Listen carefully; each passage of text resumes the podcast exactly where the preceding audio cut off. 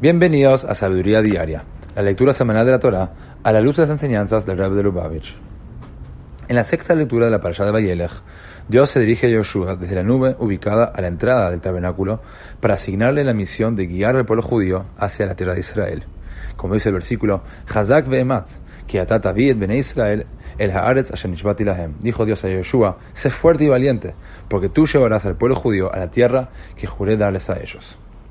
En Ufabrengen del año 5711, o sea, 1950, el Rebbe nos enseña que se nos ha enseñado que si Moshe hubiera entrado a la tierra de Israel junto al pueblo judío, la conquista se habría logrado casi sin esfuerzo alguno.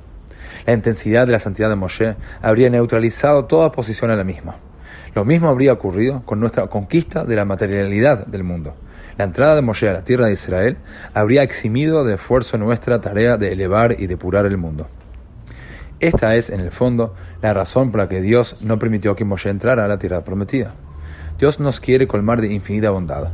Sin embargo, si hiciera esto de forma irrestricta, sin requerir que nos ganemos su bondad, nos sentiríamos avergonzados y su deseo de bondad para nosotros resultaría contraproducente. Es por ello que hizo que el otorgamiento de su infinita bondad dependa de nuestros esfuerzos. Cuando activamos nuestro potencial oculto para superar los obstáculos que se interponen a nuestra misión divina de perfeccionar el mundo, nos ganamos la infinita bondad de Dios.